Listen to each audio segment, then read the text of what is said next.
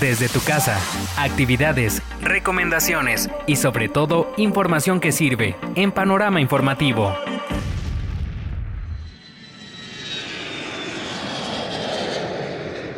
Cielos nuevos.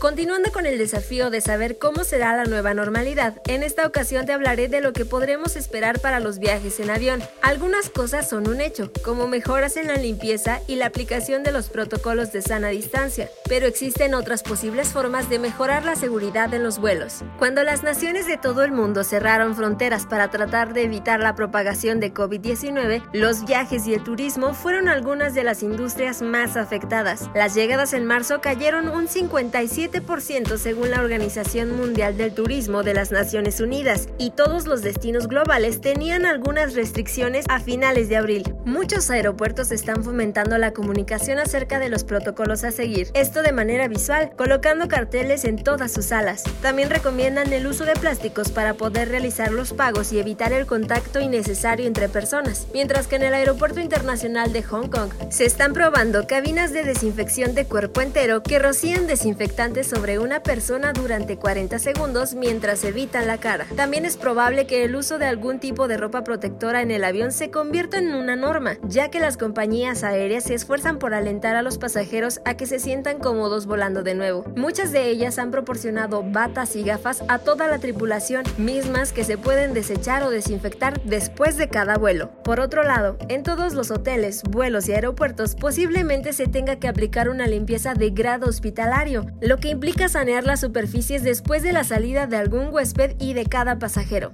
Mientras tanto, seguiremos en la espera de que más cosas puedan cambiar a medida que la industria del turismo se adapta a las nuevas preocupaciones en materia de salud y seguridad. Almendra Lugo